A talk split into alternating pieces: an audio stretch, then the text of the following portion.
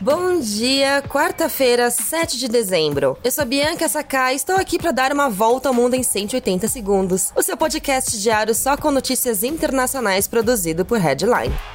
Vamos começar o dia com notícias da Conferência das Nações Unidas sobre a Biodiversidade, a COP15, que começa hoje e vai até o dia 19, em Montreal, no Canadá. Mais de 190 países se reúnem para tentar selar um pacto de 10 anos pela natureza e negociar 20 metas para proteger os ecossistemas até 2030. O desafio é enorme, já que um milhão de espécies estão ameaçadas de extinção no mundo e um terço das terras do planeta estão degradadas. Apesar do peso das além do primeiro-ministro canadense, nenhum chefe de Estado ou de governo confirmou presença no evento. Na sua abertura, o secretário-geral da ONU, Antônio Guterres, criticou o peso das multinacionais na degradação do meio ambiente e disse que a humanidade se tornou uma arma de extinção em massa.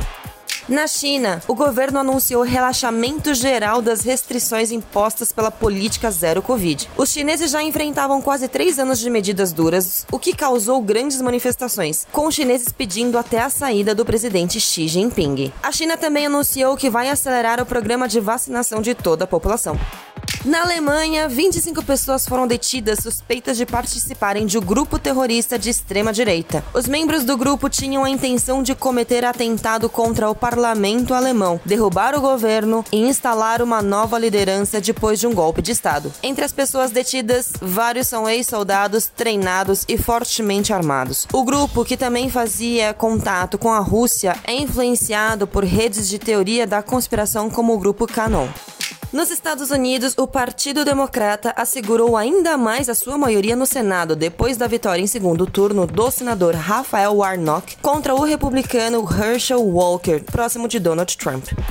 Por falar em Trump, a empresa da família dele, a Trump Organization, foi considerada culpada por fraude e evasão fiscal pela Justiça de Nova York. A empresa pode pagar uma multa de até 8 milhões de reais. A decisão também é um duro golpe nas intenções de Trump em voltar a ser presidente dos Estados Unidos em 2024. Já na Argentina, a vice-presidente Cristina Kirchner foi condenada a seis anos de prisão e fica impossibilitada de ocupar cargos públicos depois de ser julgada por fraude e corrupção, enquanto era presidente entre 2007 e 2015. Kirchner não será presa por ter foro privilegiado. Além disso, a decisão em primeira instância ainda cabe recurso e teremos longos capítulos na justiça até que ele seja finalizado.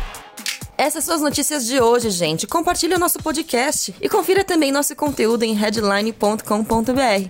Um grande abraço, bom dia e até logo!